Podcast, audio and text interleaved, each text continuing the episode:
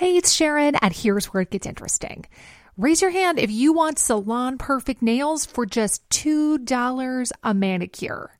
Yeah, me too. With the and June Manny system, you can say goodbye to expensive services that take hours and hours and love your nails more than ever. I would know I've been doing it for years. Get 20% off your first Manny system with code PERFECTManny20 at oliveandjune.com slash PERFECTManny20. That's PERFECTManny20 at oliveandjune.com slash PERFECTManny20. Hiring for your small business? If you're not looking for professionals on LinkedIn, you're looking in the wrong place. That's like looking for your car keys in a fish tank. LinkedIn helps you hire professionals you can't find anywhere else, even those who aren't actively searching for a new job but might be open to the perfect role. In a given month, over 70% of LinkedIn users don't even visit other leading job sites. So start looking in the right place. With LinkedIn, you can hire professionals like a professional. Post your free job on linkedin.com slash spoken today. Hey, I'm Ryan Reynolds. Recently, I asked Mint Mobile's legal team if big wireless companies are allowed to raise prices due to inflation. They said yes. And then when I asked if raising prices technically violates those onerous two-year contracts, they said, what the f*** are you talking about, you insane Hollywood ass?" So to recap, we're cutting the price of Mint Unlimited from $30 a month to just $15 a month. Give it a try at mintmobile.com slash switch. $45 upfront for three months plus taxes and fees. Promo rate for new customers for limited time. Unlimited more than 40 gigabytes per month. Slows. Full terms at mintmobile.com.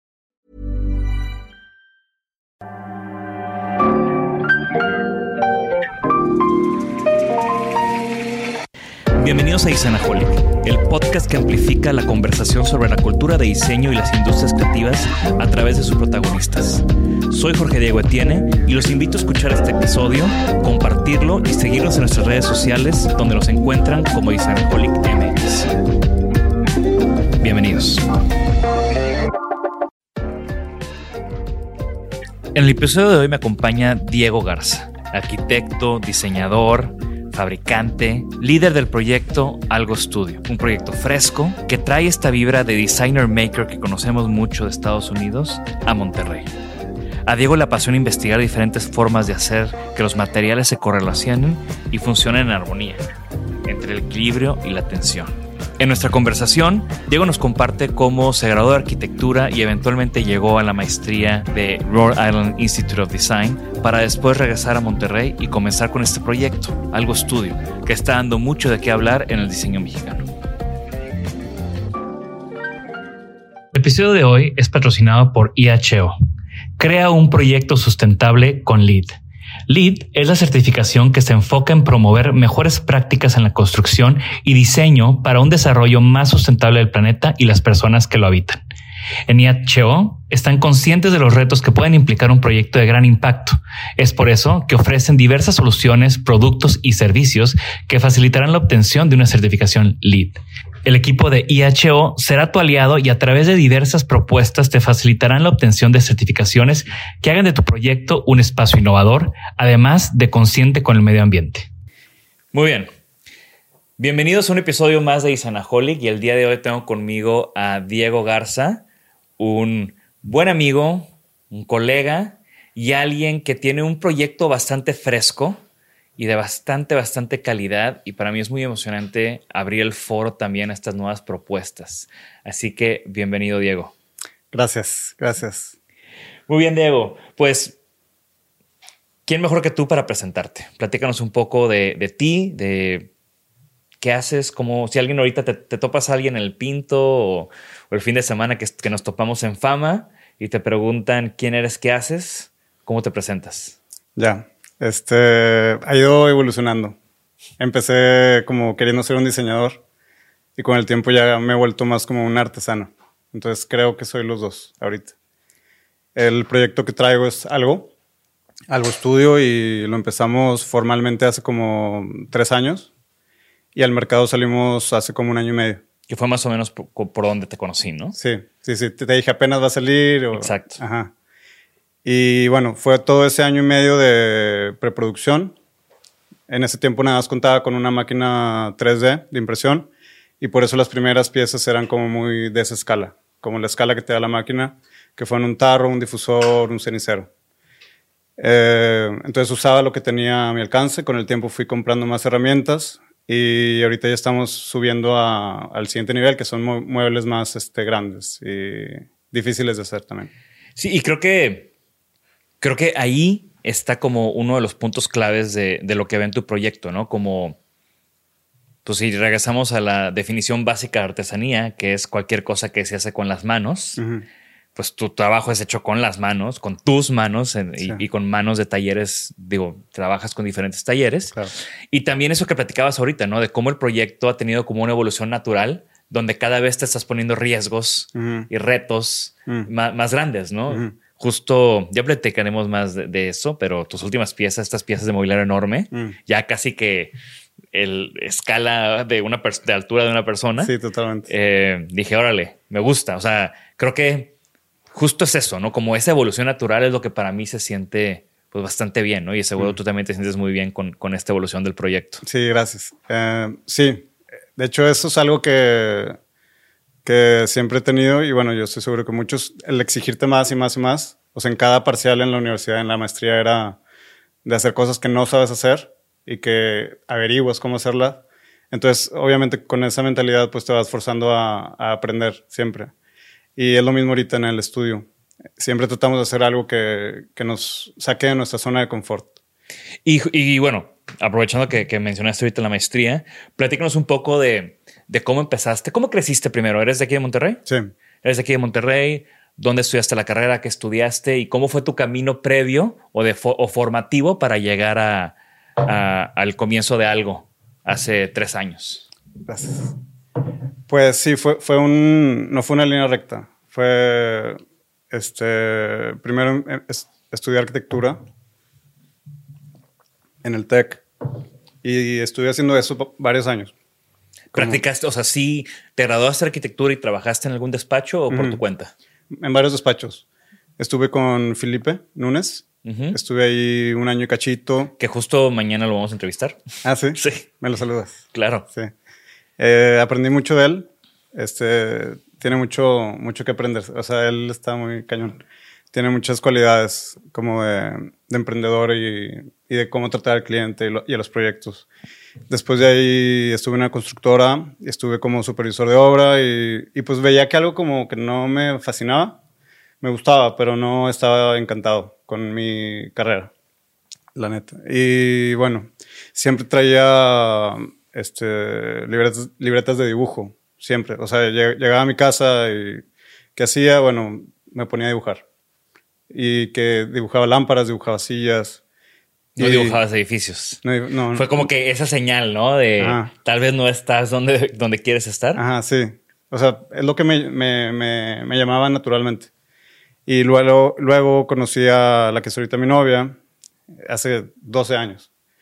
Y a ella la aceptaron a estudiar una maestría en Nueva York de cine. Y llegó el momento de, de, bueno, ¿qué haces? O sigues intentando tu relación y al mismo tiempo buscas una maestría y como que, no sé, eso fue lo que hicimos y, y nos aceptaron, me aceptaron allá en, en RISD. Y- RISD es el Rhode Island Institute of Design, top 5 escuela de diseño desde siempre. Sí, Y, y bueno, de donde han salido pues, varios amigos y diseñadores que, que admiramos aquí en el estudio. Y también yo tuve la oportunidad de, de estar ahí en RISD en un critique de... los crits. Ajá, en un, en un famoso crit de fin de semestre. Se acomodó que estaba yo en ICFF, Ya. eh, un año que expusieron mis alumnos, y ya de ahí nada más brinqué, di el crit y con, con Dale. eh, Dale. Y, y bueno, me tocó, o sea, es, es muy padre. Obviamente no se compara una experiencia de estudiar ahí, pero para mí fue muy padre como esta escuela que siempre escucho, que siempre conoces, que sabes que hay gente que va ahí y de repente ya estar ahí. ¿De qué año era tu crit? Era de, del programa de diseño industrial. ¿Pero chiquitos o de qué edad? Eh, no, eran, no, es- no era gente que estaba graduando, entonces creo que Dale da como en la mitad, ¿no? Más o menos. Ok, ok.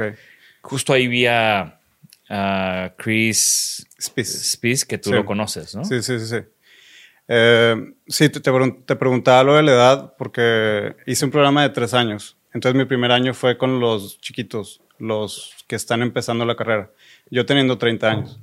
Entonces sí fue como este, un, un periodo de ajuste muy a gusto. No había mucha presión de hacer el mejor diseño o tener las mejores técnicas. Todos estábamos en ceros de, en cuanto a técnica de fabricación. Ajá.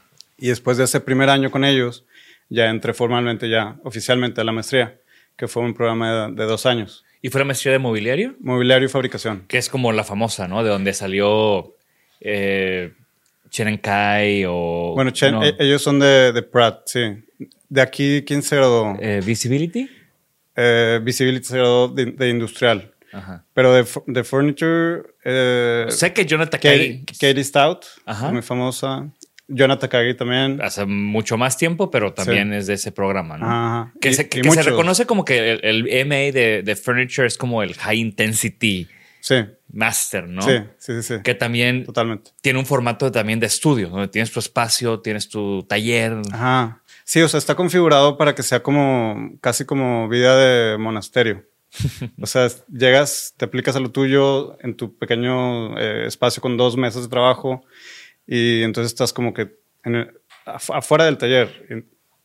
O sea, está hecho para que trabajes, camines 20 metros, estés con las máquinas, caminas 20 metros y vuelvas a trabajar, pero en tu espacio personal. Ajá. Entonces, y en el espacio personal puedes estar 24 horas. Claro. A los de maestría no, no te corren, entonces puedes estar allá hasta las 4 de la mañana. y Sí, yo cuando con fui vi, vi sleeping bags por todos lados y... Sí, o sea, está muy que y además, para los que no saben, pues Rhode Island está en este pueblo eh, Pro- Providence. Providence. Providence, que ahí también está Brown. Sí, Que ahí también está Brown, ¿no? Ah. Pero, pero es uno de estos college towns donde no hay nada. No, no. O sea, no hay distracción. Y, y por eso es parte eh, del... el tema monasterio me resuena mucho porque pues, es, es parte de la experiencia.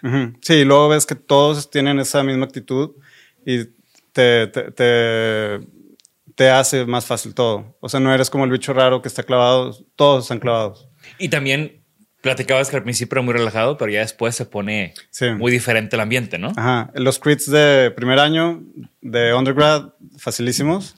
Y después ya van subiendo en, en rudez. Ya al final sales un poco golpeado, la verdad. Y sí te sirve. Te sirve a que te vuelvas un poquito más fuerte, como que te, te quite un poco también cualquier cosa de ego que traigas. Entonces como que te, te nivela. Y sales de RISD, o, o bueno, ¿cuál fue tu tesis en RISD? Porque luego muchas veces esas tesis se convierten en los proyectos que, comerciales o en los proyectos de, Sí, de estudios o chistoso que demás. digas, sí. Sí, sí, sí. ¿Qué hiciste de tesis? Pues yo, yo creo que fueron los cimientos de, de algo, de algo estudio. La estaba ojeando el otro día y, y sí, era como mucho de mm, cuáles eran los, los... Bueno, ok. Una vez un maestro me dijo esto y creo que lo resume muy bien, que es la maestría de RISD. Me dijo, tú estás aquí para que descubras quién eres como diseñador. Y mi tesis era justo eso, de que cuáles eran los principios o los valores que más me pesaban o más me importaban transmitir y trabajar. Y, y bueno, esos, por decirlo, fundamentos fueron los que, los que están aquí con algo, que son este, hacer como cosas que tengan un, un alto valor artesanal, pero que no se lean muy complicadas. O sea, que haya como una dualidad entre simple y complejo. Y también que tengan un poquito de humor a veces. No siempre se puede. Mm, El famoso wit. Ajá, exacto. Y... Que más que humor es como ingenio, ¿no? Como, Sí. como, un, como un guiño. Ajá, exacto. Que, Que lo, lo- o sea, sí se nota y se aprecian las piezas de algo. Ajá, ajá. Y, y- y trabajar con eso es muy interesante porque puedes hacerlo o muy explícito y que, a veces cae en el chiste de una vez, que, no es tan bueno eso. O, o algo un poco más sutil que, que a lo mejor la, la persona no lo capta al principio o no sabe qué es lo que se le hace interesante de esa pieza, pero con el uso y el paso del tiempo, como que, ah, ya, ya sé por qué me gusta. Y son estas piezas que, que las ves y te saca una sonrisa, ¿no? O Totalmente. creo que- que esa es una, es una constante de eso se trata, sí, sí, sí. en las piezas de algo. Ajá. Y, y bueno, ahorita platicaste un poco de eso, ¿no? De, de cómo haces lo que haces. O sea, platícanos. eh, pues ya platicaste un poco de tu filosofía, que, que, que tiene ese tema de, de lo artesanal, pero también un tema de equilibrio, de tensión. Eh, creo que tocas puntos como muy objetivos, pero también muy subjetivos. Entonces, hay como todas estas eh, contrariedades dentro del trabajo que también creo que produce algo muy interesante y que diferencia a algo eh, en México, ¿no? Yo al principio platicaba y decía que para mí fue una, pues, una bocanada de aire fresco eh, tu proyecto, sobre todo en Monterrey y, y- y sin duda en México, ¿no? O sea, creo que tal vez si lo situamos en Nueva York, ya hay como una generación, una oleada de gente de Rizzi que trae como este tema. Digo, Totalmente. mencionamos Chen Kai, que también sé que, que, que tuviste una experiencia con ellos, ¿no? Sí, sí, sí. Pero, pero aquí no lo hay, ¿no? Y también no te imaginas el gusto que me da cuando, cuando me he ido enterando de diferentes exalumnos míos que, que están trabajando contigo, porque sé que por más de que tú y yo tal vez tenemos approaches muy diferentes al diseño, no es, eh, eh, eso es lo que se me hace muy padre para los alumnos, los chicos, ¿no? Que tengan estas, estos polos opuestos de maneras de abordar el diseño, que al final ambos aportan mucho. Entonces, ¿cómo haces lo que haces? ¿Cómo, cómo- cuál es el, el modus operandi de, de algo? Pues va cambiando. Si- siento que, que la, la misión que traíamos al principio no es la misma de ahorita. Eh, o sea, en los puntos principales sí, claro. Lo que decías ahor- ahorita, como que haya una dualidad o que haya como detalles un poquito más subjetivos.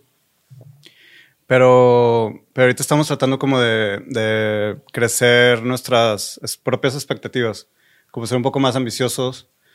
Entonces, ahora los proyectos que estamos imaginando, pues tienen que ser eso, tienen que ser como que realmente como que challenge algo, de que challenge nuestra técnica de fabricación o lo- algo muy conceptual. O sea, tratamos como de ahorita ver qué es lo que sigue, pero en, en el punto de que, ok, ¿cómo superamos lo anterior? Tu primer, el primer ejercicio o lo primero que conocimos de algo fueron estas piezas que había cerámica, había terrazo. eh, Principalmente cerámica Principalmente. y cemento concreto. Exacto. Y recuerdo que pues, en alguna vez me invitaste a, a conocer, pues ahí tenías tu taller y pues este como, como desorden ordenado, ¿no? Entonces, platícanos un poco de ese primer ejercicio, o sea, como que quiero, quiero trazar esa evolución de algo. Ya. Ok, pues sí, empezamos con lo que podíamos hacer con las herramientas que teníamos, como era la, la impresión 3D y al mismo tiempo experimentar mucho con concreto. ¿Por qué? Por lo fácil que es de conseguir. Claro. Y, o sea, moldes de silicón, aquí se puede conseguir si- silicón. Entonces, ya lo único que me faltaba fue como aprender a hacer moldes. Entonces, me, me clavé mucho a eso y ya se me abrieron todas las puertas para hacer la primera colección. Entonces, fue mucho al principio de meternos al material, al concreto. Aunque sí fuimos un poco tercos o necios porque nos quedamos haciendo unos platitos terrazo que yo al principio un poco inocentemente le tenía demasiada fe a, a ese producto. Pensaba que era muy chiquito, muy bonito, chico, práctico. Yo tengo uno y no sé, y me encanta. bueno, de hecho, mi, mi esposa ahí es donde guarda su joyería en el, night- en el nightstand. Qué bueno, sí. Pues le tenemos mucha fe y, y nos llenamos de esos. Este, mi primer este, ayudante se acordará muy bien. Hicimos como 500 platitos. Y bueno, después me di cuenta que apenas estaba aprendiendo cómo funcionaba el mercado, cómo funcionan las relaciones con las tiendas y demás cosas. Entonces paramos con eso, pero bueno, nos quedamos con el conocimiento del, del- del cemento, del concreto. Y empezamos a pensar qué sigue. Entonces, bueno, respondiendo a tu pregunta, creo que ha sido una exploración de material.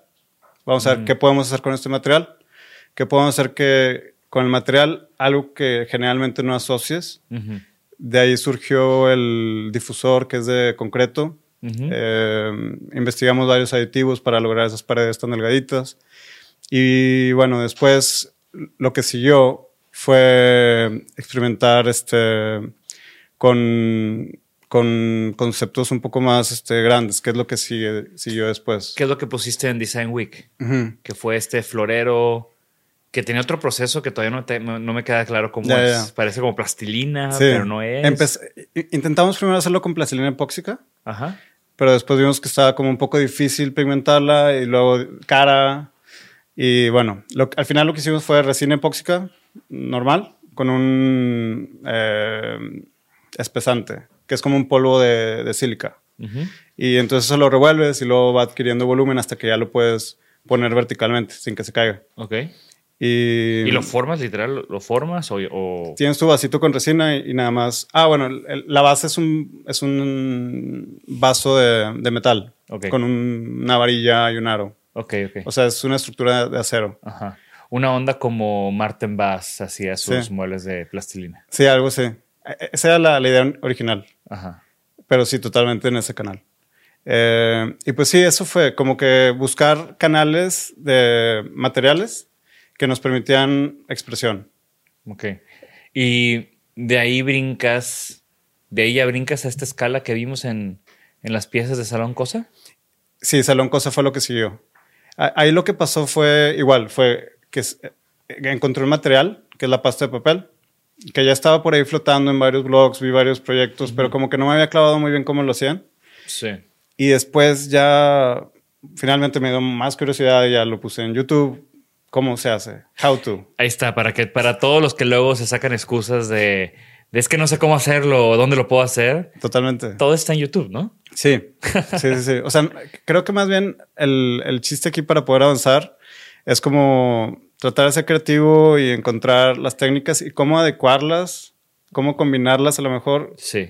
para tu proyecto. Sí, porque también, digo, ahorita hablabas de, de costos, ¿no? De que se me salía costo y el mercado y que también es algo por considerar, porque pues al final haces cosas para que se puedan vender. Entonces, por más de que es algo increíble, si, Sí, total- si totalmente. se sale de costo, o sea, tienes que entender también como, como ese punto y también hasta dónde puedes experimentar en el material antes de que ya no sea viable. Sí. Porque también mano de obra importa. Y muchas de esas cosas son muy labor intensive, ¿no? Sí, sí, sí, sí. ese, ese suspiro de, uff, si supieras. Sí, totalmente, porque yo creo que todavía no aprendemos muy bien a, a- a valorar nuestro propio trabajo. A veces de que cobramos a lo mejor los materiales nada más. Exacto. Pero las dos semanas que te quedaste lijando y reparando, pues esas como que, ah, bueno, ahí están. Con que pagan el material ya, ya nos vamos bien. Sí.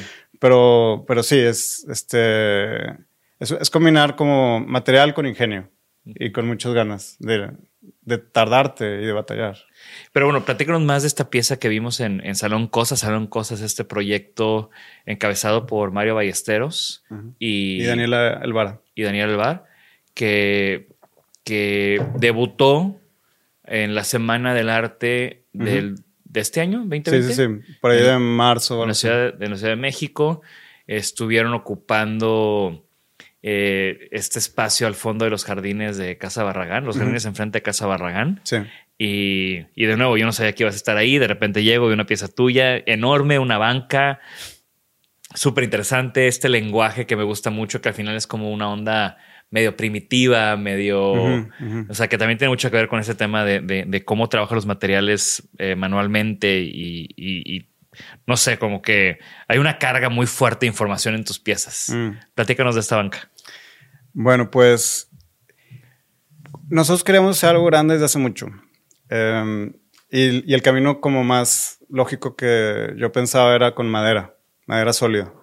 Pero madera sólida pues involucra a como nosotros nos gusta trabajar, que es hacer las cosas nosotros, pues era muy difícil porque no tenemos las, las máquinas para trabajar la madera salida del, del aserradero, ¿sabes? Del- del- de la tienda. Entonces, lo que, lo que decidimos hacer fue trabajar con triple pero ahí es donde pega muy bien el- la pasta de papel y el triple porque puedes hacer tu esqueleto con un triple que conseguiste en, en la tienda de Home Depot, luego te lo cortó en CNC, o sea, todo es como muy, Home Depot, patrocínanos. todo es como muy fácil de conseguir. No es nada de que un gran artesano me hizo esto, no. Entonces, eso era como clave, que nosotros lo pudiéramos armar. Y ya después de eso, la pasta de papel ya le daba toda la textura, la textura de, este, de como de piedra. Claro, antes van muchas capas atrás. Claro, claro. ¿no? Sí, sí, sí. El, el trabajo se siente y se ve. ¿Y cuál fue la reacción? O sea, ¿cómo ha sido? O sea, siento que tú has estado pues tocando diferentes bases. Eh, sales aquí, digo, nosotros no- nos, o sea, nos conocimos por medio de, de amigos en común. Eh, ¿Te acuerdas cómo nos, cómo nos conocimos? Sí, Chris Peace, mi maestro de Rizzi, Ajá. me dijo que te conoció. Ah, ok. Y me dijo, ya lo conociste. Pero ahí no nos Es de Monterrey conocíamos. y yo no lo conozco. ok. Y dice, pues conócelo. Háganse amigos. Esa Y- es una buena introducción, ¿no? Y claro, lo tengo que hacer ya. Te, te hablé y, y Pero, fue, pero por Germán, ¿no? bueno, tenemos ese amigo en común. Germán de esa, líder de North Studio, también un proyecto muy Sí, chingón muy de aquí de Monterrey. Sí, sí, sí. Y luego caí aquí que tenías una de tus pláticas con un arquitecto Ah, claro. que estaba Sí, sí, sí. enseñándonos su trabajo. Súper, sí, en un estudio night. Ya, ya me acordé. Perfecto. Aparte también, pues el branding de, de algo te lo hizo Rick. Sí. Rick Bracho, que ya estuvo aquí en, en el podcast. Las fotos se las tomó Mariana. Entonces, como, o sea, como que sí, en algún punto fue como que porque no nos conocíamos, ¿verdad? Sí. Eh, pero, pero bueno, como te decía, tú sales, empiezas, me acuerdo en ese momento que estás a punto de sacar algo y estabas viendo pues dónde lo acomodabas, dónde lo, qué, dónde ponías todo ese rollo, si iba a ser un, como un internet brand o ibas, en fin, no me acuerdo como ese momento de, de, de comienzo. Ujú, Pero luego estás en Design Week. Fue como tu debut en la escena del diseño mexicano, no sé cómo llamarle, ¿no? Y, y luego estás en Salón Cosa, que es otro mundo por completo como al de Design Week. Entonces, platícame como, como esa experiencia de ir regresando a México, abriendo tu proyecto en México, irte desenvolviendo en estos eventos y en estas cosas, eh, qué aprendizajes, qué, qué- qué- qué conocimientos has adquirido en, en- y, y también pues esas diferencias que has notado. Sí. Em, pues bueno, aprendí que hay que estar ahí. Creo que no hay, no hay elección. Si quieres hacer un camino en esto, no, no puedes no estar ahí. Que ahí fue donde te dije, métete a Design Week, vamos a mandar un mail, ya me cerraron la convocatoria De- de y que hecho, te sí. la abran. Fue, fue muy importante esa plática que tuvimos. Qué chido. Este, sí, te lo he querido decir desde hace tiempo, pero sí fue como muy un parteaguas. Llegó esa, esa participación en Edito y bueno, nos esforzamos mucho por hacer tres piezas chiquitas, pero con mucho trabajo y, y mucho trabajo conceptual también atrás. Y ahí, ahí prácticamente eres como, súper desconocido Sí. en, en esa escena y llegas y pones estas piezas y, y qué reacciones hay o qué ves o qué. Ajá. ¿Cómo sí. fue tu experiencia? Pues así, gente que ya ten- viene venía haciendo buen trabajo, colegas, se acercan, entonces empiezas a relacionarte más con gente del medio. Y por un tiempo estuvo silencioso, como que sucedió, conocí a estas personas y es como que se cayó. Y a partir de ese trabajo, Mario Ballesteros nos, nos escribe un email y nos invita a Salón Cosa. Ahí fue de que tienes algo que, que estaría padre, una propuesta. Y, y- y- y mi instinto fue, pues vámonos a lo más grande. Y hicimos esa banca gigante de dos metros. Y Esa fue como la excusa para ya aventarte, ¿no? Sí, sí, de que pues ya, o sea, hay que hacerlo. Y no queríamos pues quedarnos cortos, quedarnos con, como, como con el objetito de la mesita que acompaña la, la mesa padre que está ahí, sino queríamos hacer la mesa padre. Claro. Ajá. Y, y pues sí, hace rato me preguntaste por el concepto de esa pieza y creo que, que sí, es muy importante para nosotros como, como hacer una licuadora conceptual y meter del- de lo que creamos que haga sentido, aunque a lo mejor no hace sentido en una oración, pero sí hace sentido en las imágenes que te, que te evocan. Por ejemplo, la, la, la banca tiene referencias de los Picapiedra, como que una onda eh, cavernícola caricaturesca. Esta onda primitiva que te decía, ¿no? Ajá. Bueno, y lo primitivo viene de nuestra conexión con lo elemental, que algo siempre era como elemental, elemental, elemental, pero elemental inicialmente como ligado al minimalismo clásico que conocemos, pero este elemental que tiene mucho que ver con este otro elemental es más li- ligado a lo primitivo. Entonces como que nos, nos ligamos de ahí para irnos al otro lado. Ok. Y luego mezclamos texturas de arquitectura de las paredes de- del Mediterráneo, las que ves en Mykonos, que son como estucos blancos. Sí. Entonces queremos como que mezclar muchas cosas que a lo mejor, te digo, en una oración pueden parecer tontas, pero que a la hora que las procesas como que... Y que lo tienen- ves ahí, ¿no? Ujú, tienen algo de sentido. Claro. ¿Y qué reacciones recibiste de, de- de esa pieza? Pues hubieron muchas, muchas reacciones muy, muy grandes.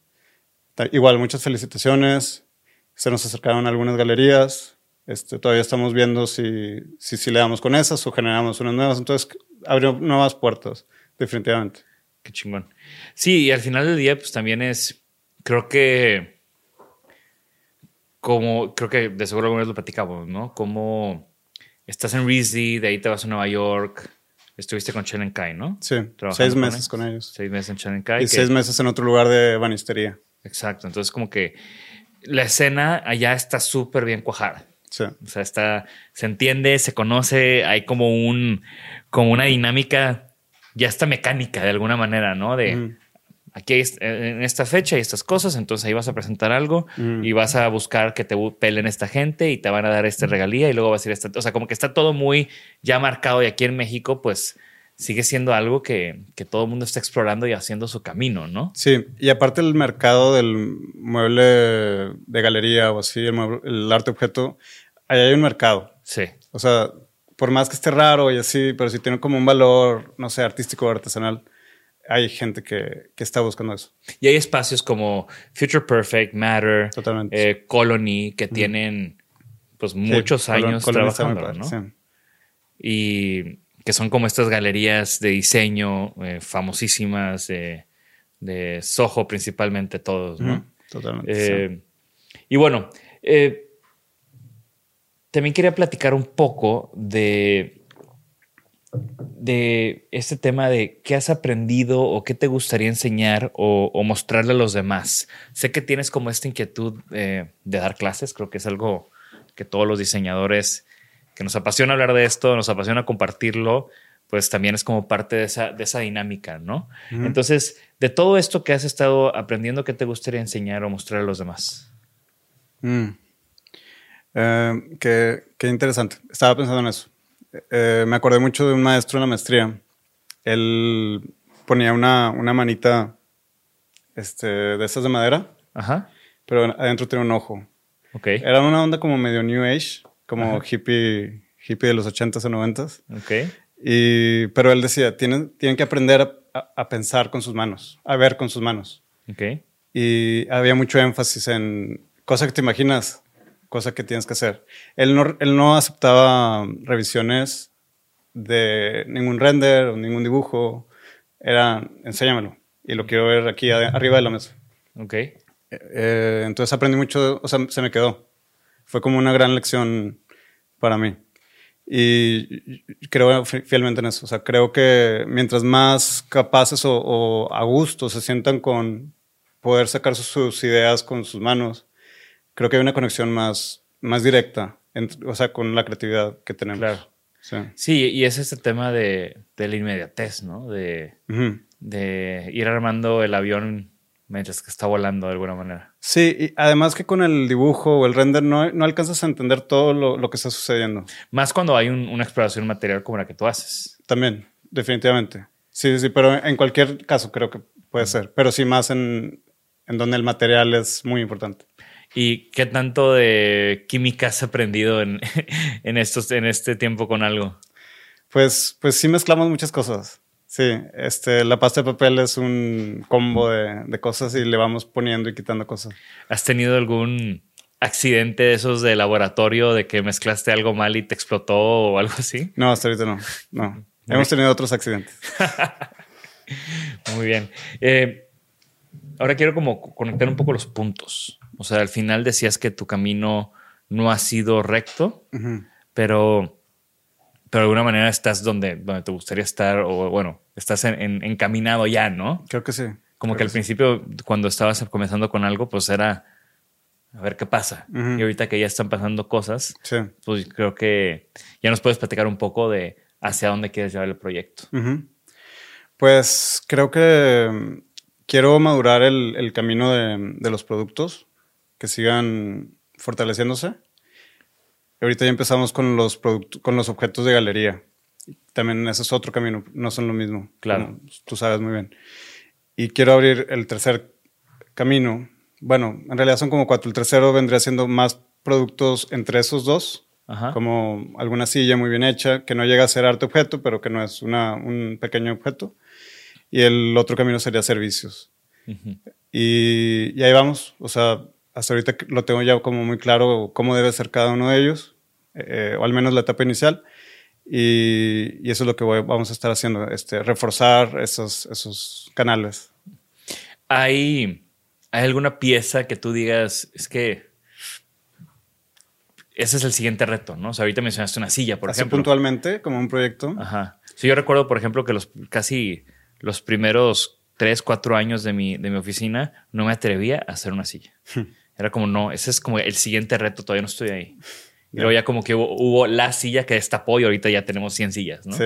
¿Cuál es tu, cuál es como ahorita la pieza que te reta, que te, que te, que te emociona abordar ese, ese, ese, ese objeto? Pues yo creo que igual, sillas. Ahorita ya, ya vamos a empezar nuestro primer prototipo de madera sólida. Ok. Una onda más seria, ¿no? No tan juguetona o experimental, pero igual está padre el ejercicio. Eh, yo creo que ya la tenemos lista en unas dos semanas y quisiera, quisiera que quede muy bien eso. Entonces, por ahí le vamos a dar. A ver si para cuando publiquemos este episodio, vamos a agendarlo, Jorge, a ver si lo, lo agendamos para dentro de tres semanas, para que nos, ya nos mande las fotos, ¿no? Y ponerlo ahí en la web. Sí, totalmente. sí se puede. ¿Cuál es el, cómo partes para hacer una pieza nueva? O sea, porque hablabas mucho de los materiales, hablabas mucho de, de, de esta exploración, Ujú. pero ¿te autogestionas un brief? Sí, O- sí, sí, sí, es totalmente caprichoso. ¿Y cuál fue el brief de esta silla, por ejemplo? Ok. Eh, pues era como muy pensada para una galería. ¿Ok? Eh, ¿Es una silla que va a convivir con, o sea, va a ser un comedor, o sea, que convive en un comedor o va a ser una silla que tienes ahí de trofeo? No, es una silla que, que no quiere llamar tanto la atención, ¿Ok? pero una vez que la veas te das cuenta que tiene un chorro de cosas. O sea, y te digo, sutiles. Claro, Nada de cosas muy llamativas. Nada de, de plastilina ahí Ajá. por un lado. No, a veces simplemente es como que el perfil que tienes aquí, luego el, el perfil que tienes acá, con, son detalles. Son detalles. ¿Y, y dónde te sientes más cómodo? ¿En, en lo sutil o en lo, pues lo que está un poco más eh, arriesgado? La- las dos me gustan mucho, sobre todo si, si cambias de un canal a otro, porque pues tienes que como poner alertas diferentes eh, habilidades o sensibilidades, diría yo. Como fijarte en otras cosas. Me, me gusta, me gusta cambiar y espero que, que así pase, que podamos tener cada vez más clientes y podamos cambiar, cambiar de tono. No quedarnos siempre en lo mismo. Creo que eso sería tampoco algo muy bueno. Sí, y, y hasta ahorita te digo, en esos como tres, tres puntos que he visto, o sea, tienes año y medio con el proyecto ya como out there y ya tienes tres diferentes como iteraciones de, de- de piezas y todas muy diferentes, ¿no? Entonces creo que también eso lo hace muy emocionante y a mí me emociona bastante ver como, y ahora que sigue de algo, ¿no? Sí, sigue, sigue una lámpara. Ok. Sí, Lámpara una- tuya. Sí, una, una colaboración que Sí. tenemos muy platicada, ¿no? Ajá, sí. Y otra colaboración muy platicada es que, que des clases ahí en el TEC también.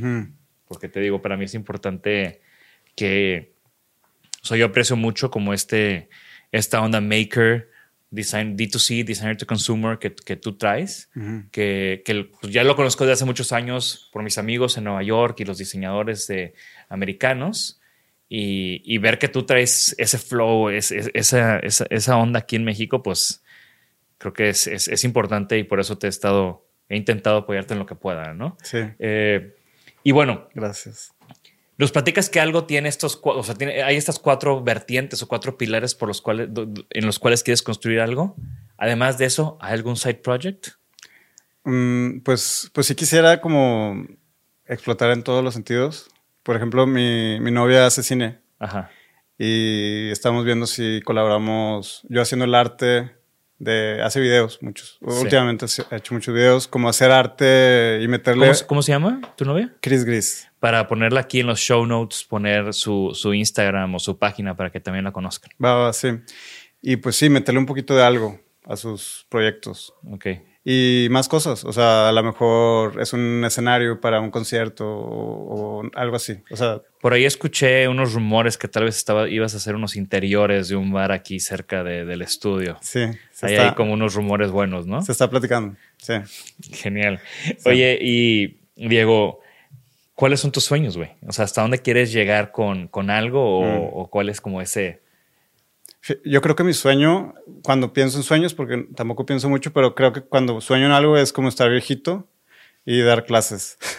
Pues no tienes que estar tan viejito, podemos empezar con eso pronto. claro, sí, pero por ejemplo, me imagino tener como, no sé, 70 y estar de que en RISD o estar de que en Australia o que- de que estar con mi esposa y viajar, eh, teniendo esta interacción con los jóvenes. Claro. Siento que sería el sueño. Sí, no, y lo, totalmente lo veo. Te digo, he estado muy, he estado siguiendo muy de cerca como a mis alumnos contigo y lo que me platican y cómo lo hablan con tanta emoción. Sé que, que, que hay ese tinte en ti de, de, de enseñar, ¿no? Que Sí, también es, que- es que- muy valioso. Qué chido que lo digas. Eh, está padre porque sí, trato de, de que se vayan con algo más allá de, de que hice mis horas de esto. O sea, que realmente O sea, que es como que sea como un intercambio realmente, que se lleven algo de, de lo que yo sé. Y bueno, una, una gran, gran curiosidad que tengo en, desde estos, o sea, ahorita que hemos estado platicando es, ¿qué estás haciendo azul? Que traes las, las uñas ahí como medio azules. Siempre están manchadas. Pero por eso, siempre que te veo, veo de qué color las trae manchadas ahora para ver qué está haciendo, ¿no? Hicimos una mesa para el mercadito este de San Pedro, Street. Market. Estuvimos ahí hace dos semanas y vamos a volver a estar en el siguiente. Ah, chingón. ¿Cuándo es? Es por ahí del 5 de diciembre, más o menos. Ah, muy bien. In time for the holidays. Sí. Muy bien. Ya para empezar a, a más o menos cerrar, eh, ¿tienes algún objeto favorito? En general del mundo. Sí, de la historia, del mundo. En tu casa, no en tu casa, en un museo. Sí, pero bueno, tú te sabes todos los nombres, yo no. Esta tetera clásica, Ajá. italiana, como de pirámide, pirámide. Ajá. ¿Te sabes el nombre? Eh, tetera de pirámide. O para hacer café. Ajá. Es muy clásica, diseño italiano. Tal- Debe de ser de Alessi. Sí. Pero Me suena Leslie. dime, dime algo más. Em, Tiene una bolita arriba, tiene. solo recuerdo como que está fa- facetada así, que es como un hexágono, un pentágono. Ah, la, la Vialetti. La cafetera, la moca Vialetti. Cada vez que la veo digo, ok, me encanta esto. Te digo algo muy chingón. Él era abuelo del que ahorita es director de Alessi. Mm.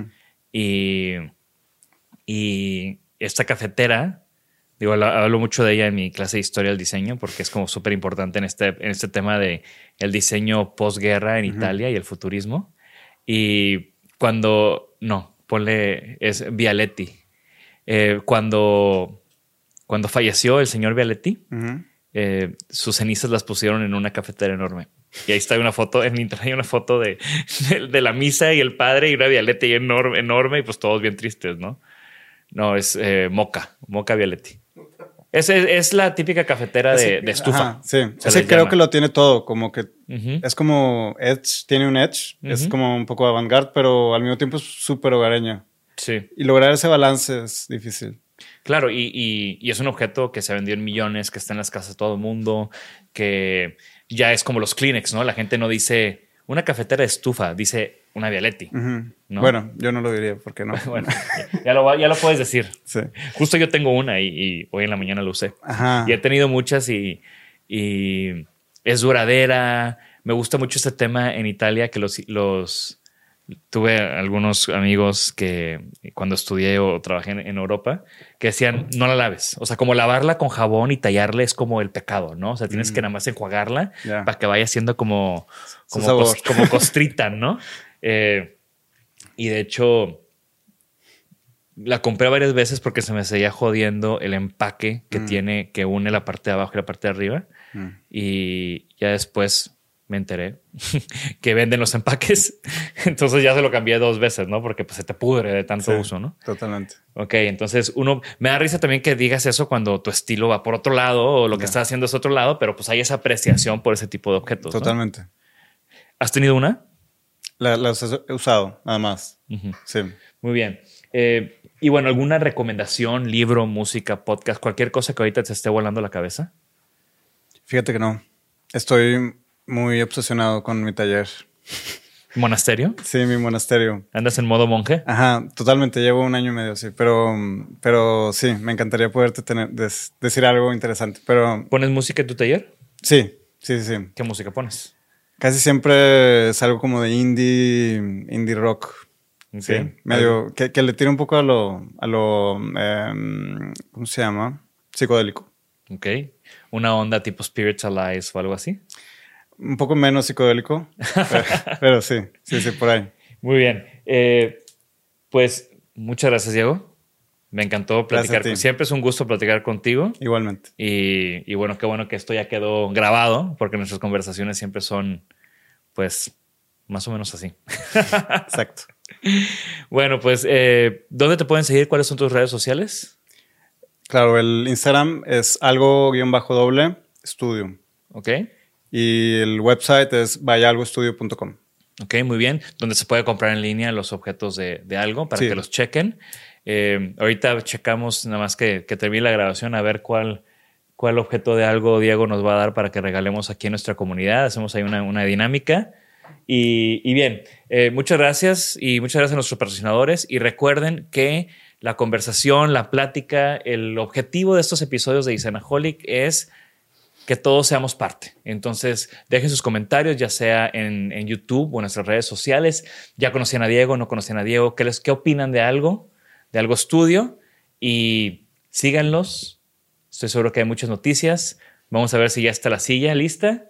Y nos vemos en la próxima. Esto fue Isanaholic. Adiós.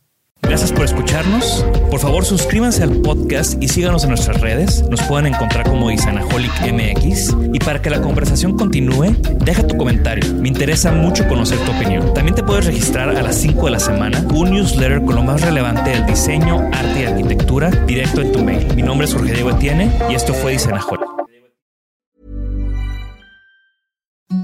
Imagine the softest sheets you've ever felt. Now imagine them getting even softer over time. That's what you'll feel with Bowl and Branch's organic cotton sheets. In a recent customer survey, 96% replied that Bowl and Branch sheets get softer with every wash. Start getting your best night's sleep in these sheets that get softer and softer for years to come. Try their sheets with a 30-night guarantee. Plus, get 15% off your first order at bowlandbranch.com. Code BUTTERY. Exclusions apply. See site for details.